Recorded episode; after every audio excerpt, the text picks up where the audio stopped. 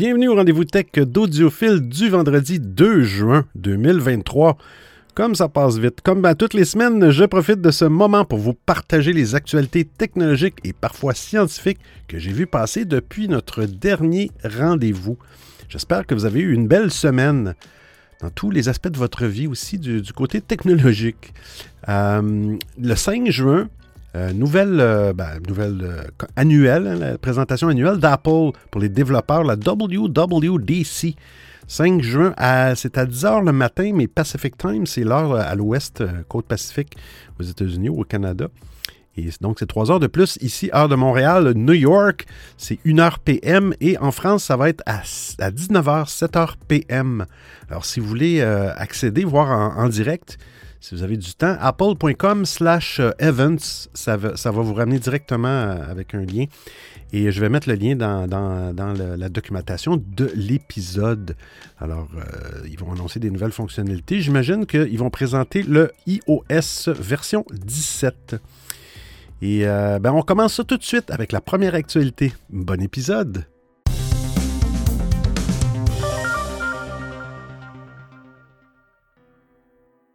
Windows 10 et 11, la copie et l'enregistrement de fichiers ne fonctionnent plus. Hmm. Windows 10 et 11 connaissent un bug fâcheux. Fort heureusement, Microsoft planche sur un correctif et en attendant, plusieurs solutions de contournement sont proposées. Voici lesquelles. Hein, depuis une récente mise à jour, les utilisateurs de Windows 10 et 11 pointent du doigt un bug qui empêche la copie et l'enregistrement de fichiers, une fonctionnalité majeure pour ne pas dire indispensable, qui rend l'utilisation du système d'exploitation bien difficile. Ce sont les applications euh, en 32 bits, des logiciels en 32 bits aux adresses volumineuses qui euh, reposent sur l'API appelée CopyFile. Ce sont majoritairement les PC équipés d'un logiciel de sécurité commerciale et d'entreprise qui sont touchés. Hein? Parmi les applications concernées, on cite Microsoft Office 32 bits.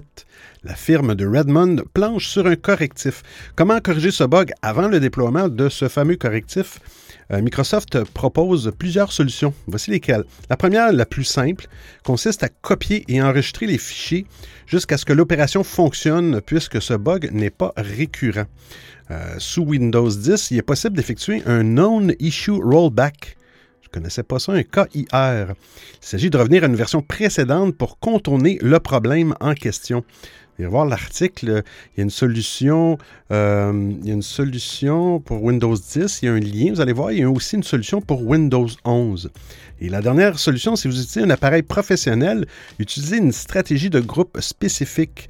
Il s'agit d'un ensemble de règles et de paramètres appliqués au PC d'un même réseau. L'administrateur peut alors personnaliser les paramètres pour résoudre ce bug.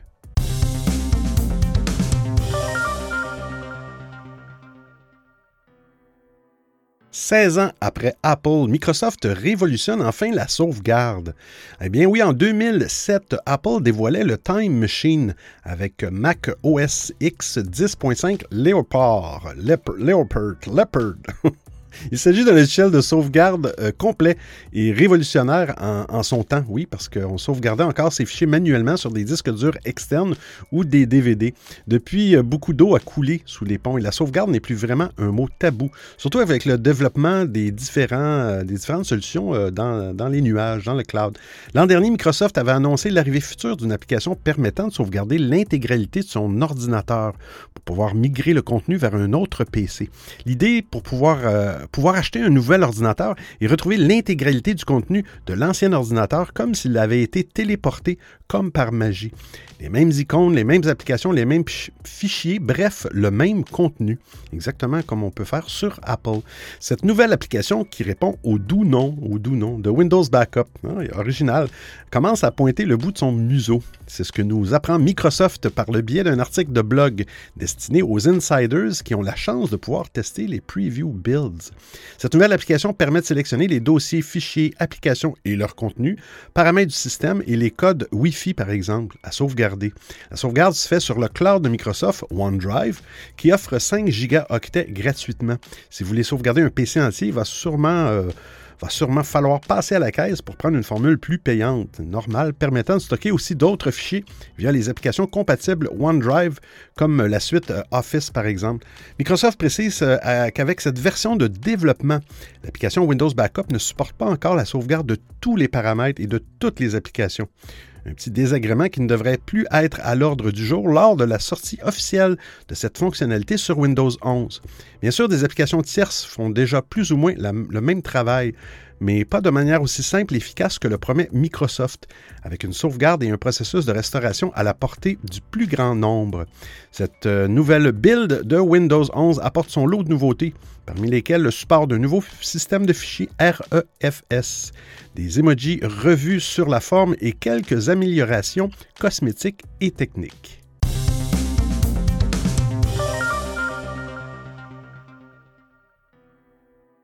Google lance les jeux Android sur PC. Alors que Microsoft prend déjà en charge les applications Android sur Windows 11, Google a, également lancé une initiative visant à proposer des jeux conçus pour Android via Google Play Games sur Windows 10 et Windows 11. Euh, cela fait déjà un moment que la firme de Mountain View teste ce projet en bêta. Mais dans un premier temps, Google Play Games pour Windows euh, n'était testé que dans une douzaine de pays, euh, n'incluant pas l'Union européenne. Cependant, il y a quelques semaines, Google a annoncé l'arrivée de ce test en bêta dans l'UE. Et aujourd'hui, c'est disponible. Plus exactement, Google a mis à jour la liste des pays dans lesquels la bêta de ce projet est disponible. Et désormais, vous pouvez donc jouer au jeu Google Play Games sélectionné par Google sur PC si vous êtes dans l'un des pays suivants. Je ne lirai pas tous les pays au complet, mais beaucoup, beaucoup de pays dans l'Union européenne. Il y a le Canada aussi, euh, la France, euh, bien sûr, le Royaume-Uni et les États-Unis. Google indique par ailleurs que cette bêta sera bientôt disponible dans d'autres pays. Comme évoqué plus haut, si vous êtes sous Windows 11 et que vous avez une machine compatible, vous pouvez déjà utiliser des apps Android sur votre PC. On se souvient que Microsoft euh, travaille avec euh, la boutique d'applications d'Amazon Android. Mais la fonctionnalité proposée par Google peut euh, fournir une expérience différente et de plus, celle-ci est disponible sur Windows 10.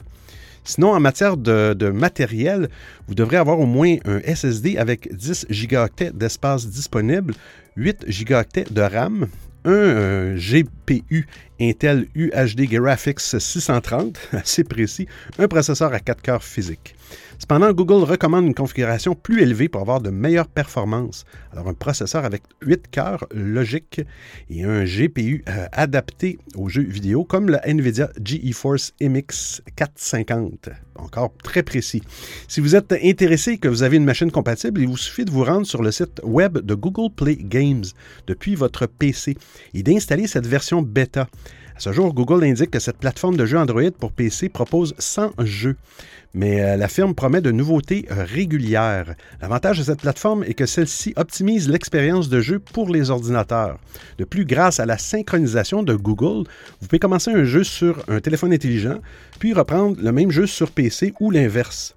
Et comme sur Android, cette version PC de la plateforme tient compte euh, des Google Play Points, les points de fidélité que la firme offre lors des achats.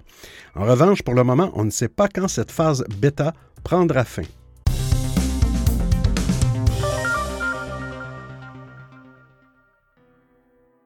Une application Android a espionné ses utilisateurs pendant près d'un an. Oh! Téléchargé plus de 50 000 fois sur le Play Store depuis septembre 2021, iRecorder Screen Recorder, c'est le nom de l'application, se présente comme une application inoffensive permettant aux utilisateurs d'enregistrer l'écran de leurs appareils Android. Une mise à jour 11 mois plus tard a ajouté une fonctionnalité radicalement nouvelle et problématique. L'application a été dotée de la capacité de déclencher à distance le microphone du téléphone pour enregistrer du son, bien sûr sans l'autorisation de l'utilisateur. L'application se connecte ensuite à un serveur contrôlé par un hacker, puis envoie l'audio enregistré et d'autres fichiers sensibles stockés sur l'appareil. Ces fonctions d'espionnage mises au jour par Lucas Stefanko, un chercheur en sécurité de la société ESET, ont été implémentées en utilisant le code AHMIT, un cheval de Troie open source qui a été intégré à plusieurs autres applications Android au cours des dernières années. Une fois le Trojan ajouté à iRecorder, tous les utilisateurs de l'application ont reçu des mises à jour permettant à leur téléphone d'enregistrer de l'audio à distance et transférer ces données à un serveur désigné par le développeur via un canal chiffré. Ce nouveau cheval de Troie modifié présent dans iRecorder a été baptisé AHRAT. Selon Lucas Stefenko, le malware a reçu pour instruction d'enregistrer une minute d'audio à toutes les 15 minutes et d'envoyer au serveur.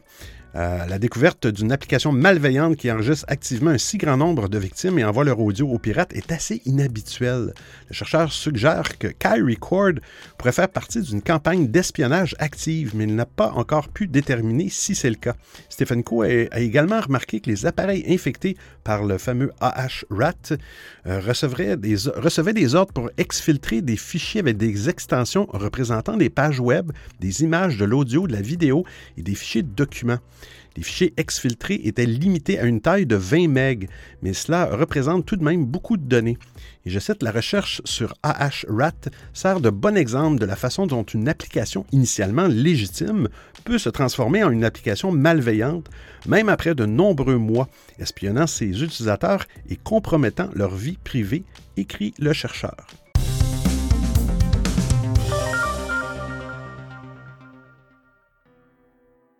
WhatsApp, une option que tout le monde attend. Hein, WhatsApp utilise depuis ses débuts les numéros de téléphone pour identifier les comptes. La même chose pour l'application Signal. Il faut forcément entrer un numéro pour entrer un contact avec quelqu'un sur l'application. Euh, mais cela pourrait changer. Le célèbre messagerie travaille sur l'introduction de noms d'utilisateurs et ce changement s'annonce intéressant. La dernière version bêta de l'application suggère que WhatsApp se dotera euh, de cette fonctionnalité, rapporte WebBeta Info. À l'origine de cette découverte, le site précise que l'option pour ajouter un nom d'utilisateur ou pseudonyme sera visible sur la page profil dans les paramètres. Alors que WhatsApp revendique 2 milliards d'utilisateurs, les détails concernant le fonctionnement de cette nouveauté ne sont pas encore connus. Une chose est sûre, elle risque d'intéresser beaucoup d'adeptes de la messagerie de Meta. Actuellement, il faut être en possession d'un numéro de téléphone pour lancer une nouvelle discussion. Il est aussi possible de scanner un code QR, mais la méthode n'est pas toujours sécurisée et implique quand même de communiquer son numéro de téléphone. Ainsi, chaque personne participant à une discussion individuelle ou de groupe peut voir votre numéro de téléphone. WhatsApp renforcerait la protection de la vie privée avec cette nouveauté majeure. La messagerie rattraperait également son retour sur plusieurs de ses rivales comme Telegram. Cette application de messagerie propose déjà à ses utilisateurs de masquer son numéro de téléphone et d'afficher uniquement un nom d'utilisateur. Reste à savoir comment WhatsApp intégrera cette nouveauté. Jusqu'à présent, l'application a pour habitude d'expérimenter une nouvelle fonctionnalité sur Android avant de l'intégrer sur iOS. WhatsApp déploie ensuite la nouveauté chez l'ensemble de ses utilisateurs. La découverte de cette option fait suite au déploiement de plusieurs nouveautés. Depuis quelques jours, la messagerie propose à ses utilisateurs de modifier des messages après leur envoi. Elle sera disponible pour tout le monde dans les semaines à venir. Et au début du mois, WhatsApp a aussi lancé une fonctionnalité de verrouillage des discussions. Elle vise à rendre les conversations personnelles encore plus privées en les déplaçant vers un dossier seulement accessible via un mot de passe ou une empreinte. Dans les mois à venir, l'application prévoit euh, de proposer le verrouillage pour les appareils connectés et la création d'un mot de passe personnalisé pour vos discussions. en avril, elle a aussi renforcé sa sécurité pour éviter le piratage et s'assurer que les conversations restent privées. Depuis quelques semaines, on peut même utiliser son compte sur plusieurs téléphones.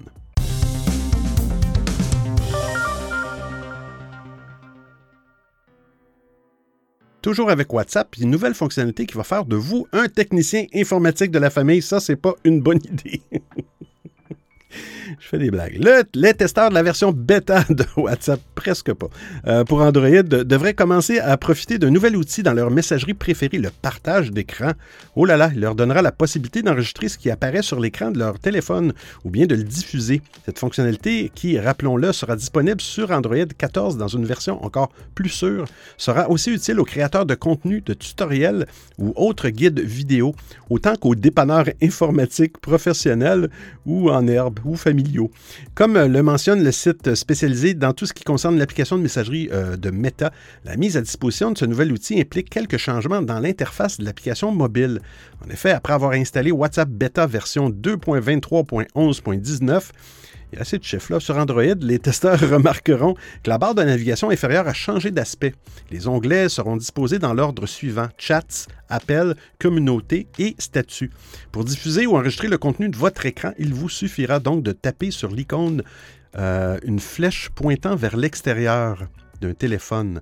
WebBeta Info précise que lorsque vous décidez de partager votre écran, tout ce qui s'y affiche est enregistré et partagé avec le destinataire. Vous pourrez interrompre la diffusion ou le partage à tout moment et cette fonctionnalité n'est disponible que si vous avez donné l'autorisation express à WhatsApp de partager votre contenu. Partage d'écran est une fonctionnalité très demandeuse en ressources. Elle ne sera donc pas disponible sur les téléphones Android les moins récents. Il pourrait présenter des bugs lorsque vous souhaitez l'utiliser lors de sessions vidéo regroupant, regroupant de trop nombreux participants. De la même manière, ces derniers devront tous utiliser la version la plus euh, à jour de l'application pour profiter pleinement du partage de l'écran.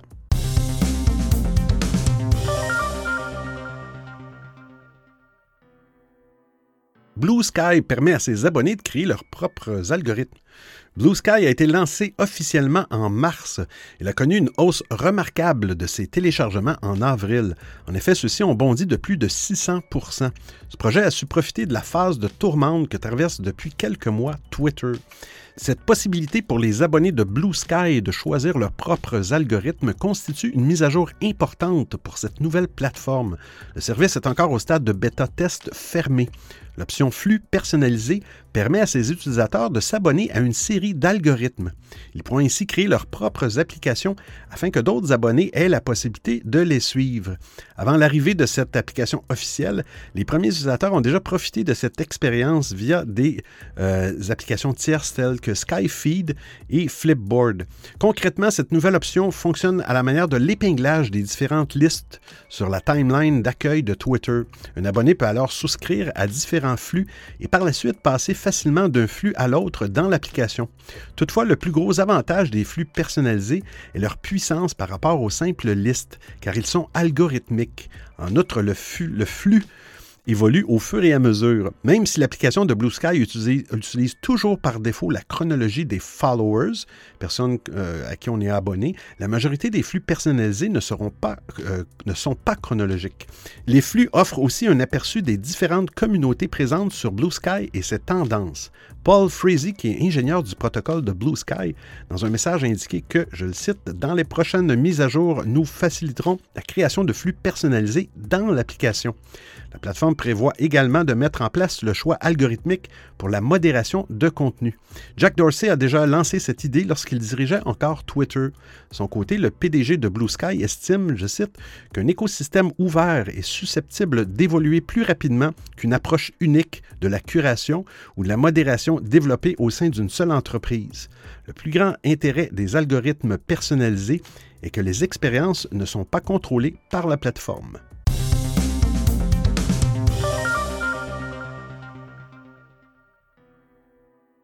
Le ministre du numérique pourrait bannir Twitter en France. Oh là là. Twitter pourrait être banni du territoire européen. Lundi, le ministre français délégué au numérique Jean-Noël Barrot s'est inquiété des futures réglementations en matière d'IA et de GAFAM. Dans le viseur du gouvernement, c'est Twitter qui est tout particulièrement cité.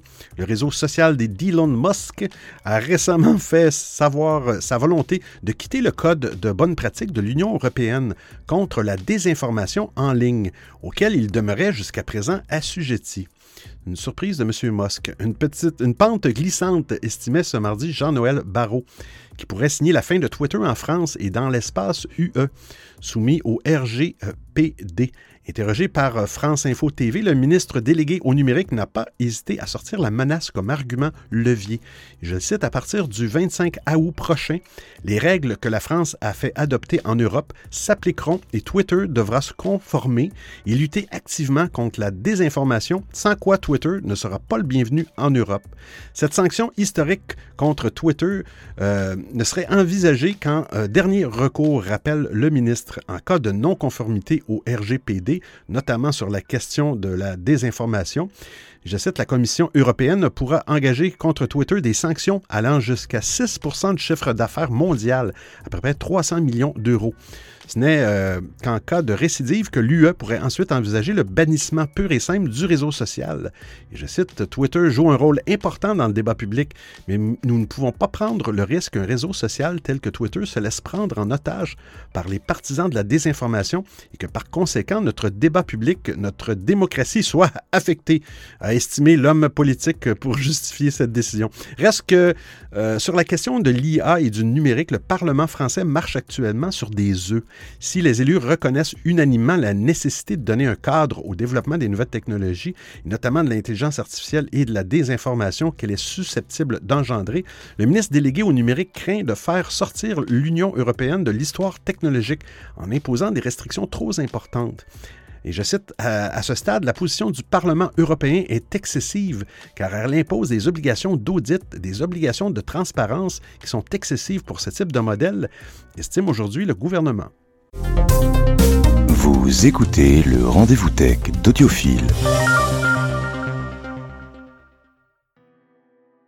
Neuralink. Elon Musk peut tester ses implants cérébraux sur des cerveaux humains.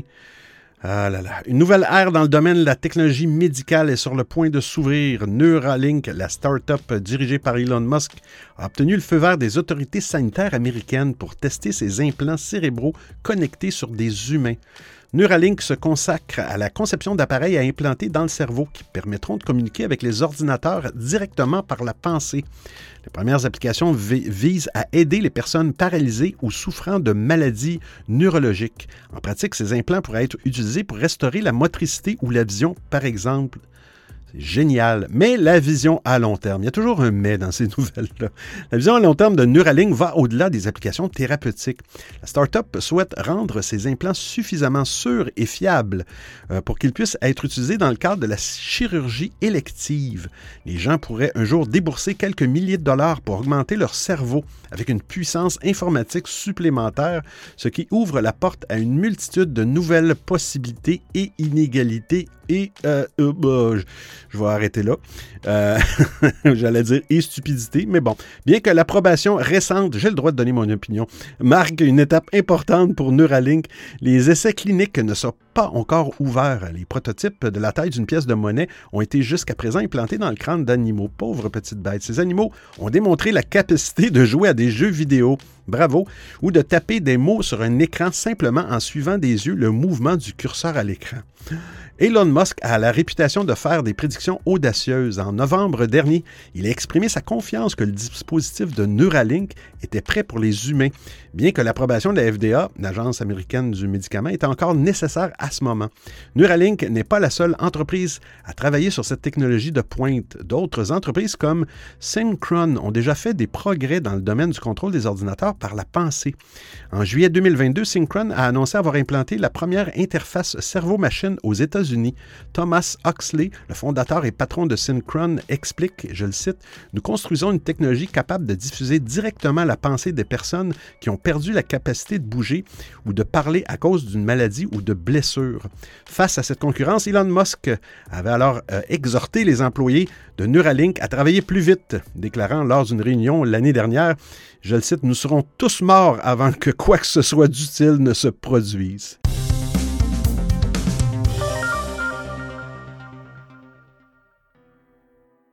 Le chiffrement de bout en bout de nouveau menacé dans l'Union européenne.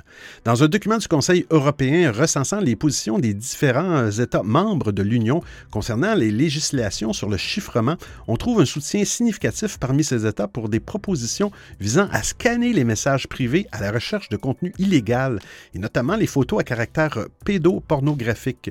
Pour y parvenir, l'Espagne s'est avérée le plus en faveur de l'interdiction du chiffrement de bout en bout, selon le texte partagé par Wired le document révèle également le fort soutien à la proposition de la commissaire de l'UE en charge des affaires intérieures, Viva Johansson, qui souhaite contraindre euh, les entreprises technologiques à scanner leurs plateformes, y compris les messages privés des utilisateurs, pour y déceler des contenus illicites. Proposition qui suscite l'incompréhension des cryptographes et des défenseurs de la vie privée en raison de son impact potentiel sur le chiffrement de bout en bout. Sur les 20 pays de l'UE représentés dans le document, la majorité, 15, s'est déclarée favorable à une forme de scan de messages chiffrés, avec une position espagnole particulièrement radicale. Des représentants espagnols ont déclaré, et je cite, Idéalement, à notre avis, il serait souhaitable d'empêcher législativement les fournisseurs de services basés dans l'UE de mettre en œuvre un chiffrement de bout en bout. Ce document jette une lumière nouvelle sur un débat de longue date concernant ce fameux chiffrement. Ce type de chiffrement, utilisé par des plateformes comme WhatsApp et Signal, est conçu pour permettre uniquement à l'expéditeur et au destinataire de voir le contenu des messages, excluant toute autre partie, y compris l'éditeur de la messagerie. Il est souvent présenté comme un moyen pour les Européens d'exercer leur droit fondamental à la vie privée. Cependant, l'Espagne et d'autres pays estiment qu'il devrait être affaibli pour empêcher les criminels de communiquer hors de portée des forces de l'ordre. Le casse-tête ici, euh, c'est que certains États membres, comme le Danemark et l'Irlande, se disent en faveur d'une forme de scan des messages sans affaiblir pour autant le chiffrement de bout en bout. Mais c'est quelque chose d'impossible à réaliser, d'après les experts. Les Pays-Bas proposent de leur côté la possibilité de scanner l'appareil en amont, ce qu'avait proposé Apple pour les photos pédopornographiques. Mais après la polémique suscitée par euh, cette idée, le constructeur l'avait abandonné.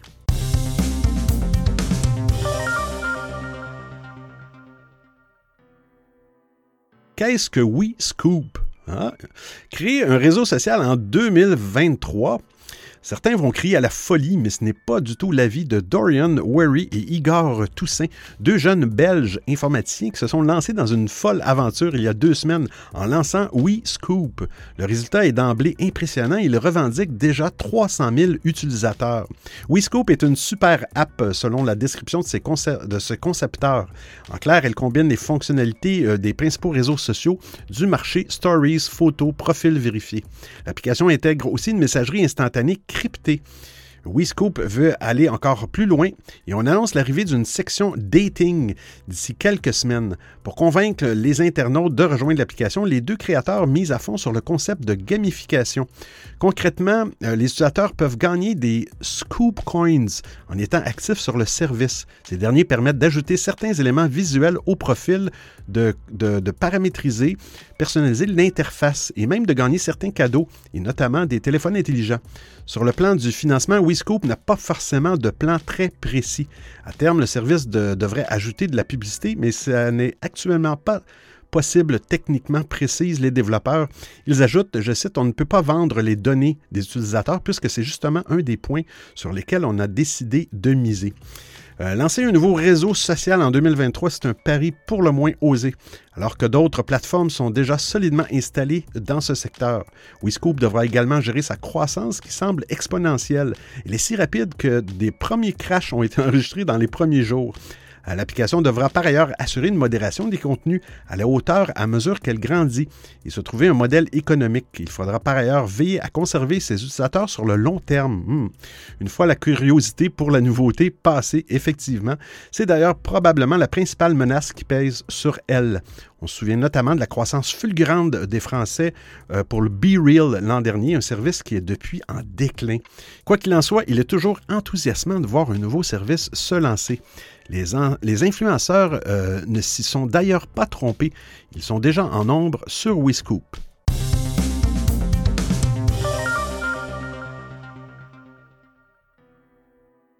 Uber va utiliser les voitures autonomes Waymo. Uber n'a pas abandonné son rêve d'exploiter les voitures autonomes, mais au lieu de développer elle-même la technologie, l'entreprise mise maintenant sur des partenariats. Et justement, récemment, Uber a officialisé un partenariat stratégique avec Waymo en vue d'exploiter les voitures autonomes sur sa plateforme. Pour rappel, Waymo était le projet de voiture autonome de Google avant de devenir une filiale à part entière d'Alphabet, la maison mère de Google. Il s'agit d'un partenariat de plusieurs années et dans son communiqué, Uber indique qu'il commencera à utiliser les véhicules Waymo dans la ville de Phoenix aux États-Unis. Il s'agit d'une annonce surprenante dans la mesure où Uber et Waymo sont concurrents. Il y a quelques années, ils étaient même engagés dans une bataille juridique. Comme le rappelle le site Engadget, en 2017, Waymo a attaqué Uber en justice. La filiale d'Alphabet avait accusé Auto, une entreprise spécialisée dans les voitures autonomes et rachetée par Uber en 2016, d'avoir volé des informations techniques. En effet, Auto ont été créés par un ancien employé de Google, mais finalement le procès n'a pas eu lieu puisque les deux entreprises ont trouvé un arrangement. Dans son communiqué, Uber explique que les utilisateurs de sa plateforme pourront commander des véhicules Waymo pour le transport, mais aussi pour les livraisons. Je cite, Nous sommes ravis d'offrir aux gens une autre façon de profiter des avantages agréables et salvateurs de l'autonomie totale, a déclaré Tedreka Mahwakana, co-PDG de Waymo. Je encore, la conduite entièrement autonome fait rapidement partie de la vie quotidienne et nous sommes ravis d'apporter l'incroyable technologie de Waymo à la plateforme Uber, explique quant à lui Dara Khosrowshani. Hmm, excusez-moi, M. PDG d'Uber. En tout cas, ce n'est pas le premier partenariat de ce genre signé par Uber. En octobre 2022, celui a officialisé un partenariat de 10 ans avec Motional, spécialisé dans les voitures autonomes. Quant à Waymo, celui-ci travaille aussi avec Lyft, l'un des principaux concurrents d'Uber aux États-Unis.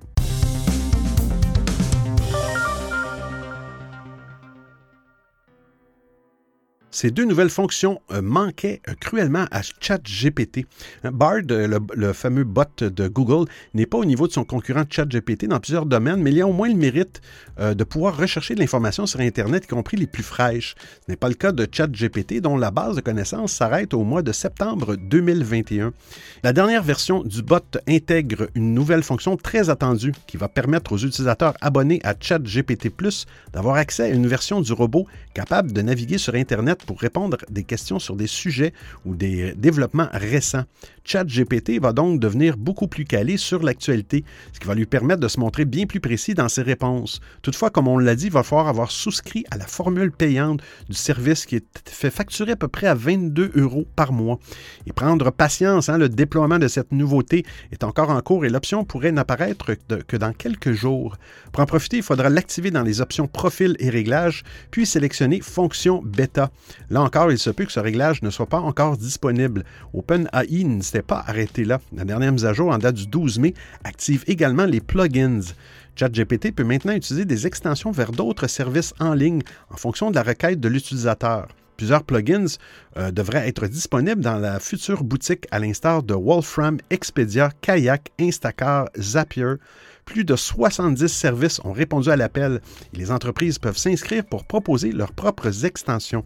OpenAI ne dit pas si et quand ces plugins, tout comme la recherche sur Internet, seront disponibles pour les utilisateurs gratuits du bot. Ces nouveautés devraient malgré euh, tout être bien accueillies par les abonnés plus, dont certains euh, pouvaient commencer à lorgner du côté de Bard, notamment pour tout ce qui concerne les connaissances en ligne récentes. Outre ces fonctions expérimentales, l'abonnement plus offre aussi un accès aux bots en tout temps, y compris durant les heures de pointe, ainsi que des temps de réponse plus rapides et la possibilité de tester de nouvelles fonctions. Depuis son lancement en fin d'année dernière, ChatGPT a engrangé des dizaines de millions d'utilisateurs avec ses capacités de génération de texte très convaincantes, mais parfois fausses.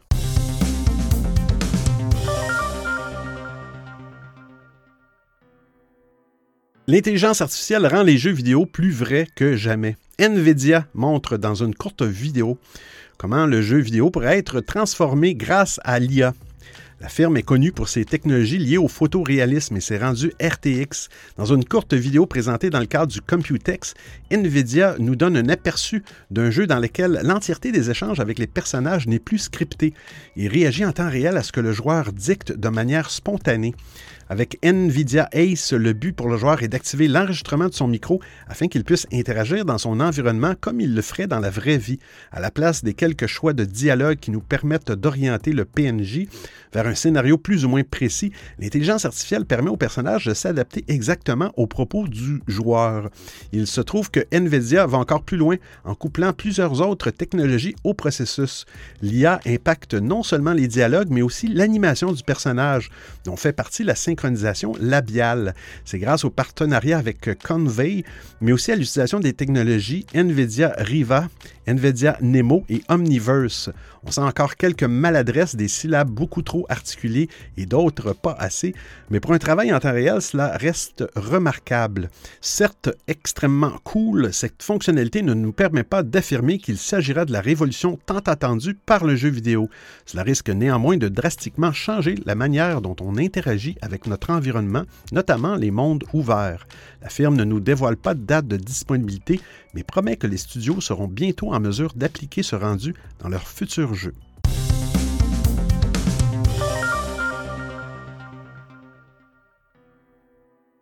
New York s'enfonce d'un millimètre par année. New York est en train de tomber. C'est le résultat d'une étude de chercheurs de l'Université de Rhode Island. Publiée début mai, cette dernière revient sur la topographie particulière de la grosse pomme. Avec un sol mou composé d'argile, de sable et de limon, la ville serait en train de s'enfoncer sous le poids de ses gratte-ciels. Selon les scientifiques, l'ensemble urbain de la ville pèserait plus de 760 millions de tonnes. Ce poids a un impact clair sur la croûte terrestre qui s'affaisse d'un à deux millimètres par année. Les scientifiques connaissent depuis longtemps le principe de subsidence. Ce dernier veut que la croûte terrestre s'affaisse quand du poids est ajouté en surface. Si les causes de l'affaiblissement peuvent être multiples, les chercheurs de l'Université de Rhode Island se sont concentrés sur l'impact du mobilier urbain sur la ville de New York. Mais selon les scientifiques, l'exemple de New York doit être vu comme un message d'alerte pour toutes les villes côtières à fort développement. Une baisse du niveau du sol pourrait avoir de graves conséquences pour ces villes. En 2012, déjà, l'ouragan Sandy avait touché New York, laissant une partie de ses 8 millions d'habitants les pieds dans l'eau. Puis récemment, en 2021, la tempête Ida a frappé la ville, faisant plus de 40 morts. Selon les scientifiques, une augmentation trop importante de la densité urbaine sur le littoral peut avoir de graves conséquences lors de catastrophes climatiques. Si une chute d'un à 2 mm par an semble insignifiante, ce chiffre pourrait être sous-évalué, assurent les scientifiques. Ils expliquent également qu'il s'agit d'une moyenne sur l'ensemble de la ville de New York et que certains quartiers comme le sud de Manhattan tombe deux fois plus vite. Cette partie de la ville est d'ailleurs déjà à deux mètres sous le niveau de la mer. Elle se retrouve à la merci des aléas du climat. Et quelle est la situation en France? En France, aucune étude n'a jamais démontré un affaiblissement du niveau des villes. Les grandes métropoles côtières doivent cependant rester sur leur garde car les risques d'inondation sont bien présents. Si Marseille, avec le bassin méditerranéen, est plutôt protégé par cette mer fermée et calme, ce n'est pas le cas de Bordeaux ou Nantes, deux villes qui font face à l'océan. Paris, euh, bien que loin du littoral, doit aussi faire attention à son développement.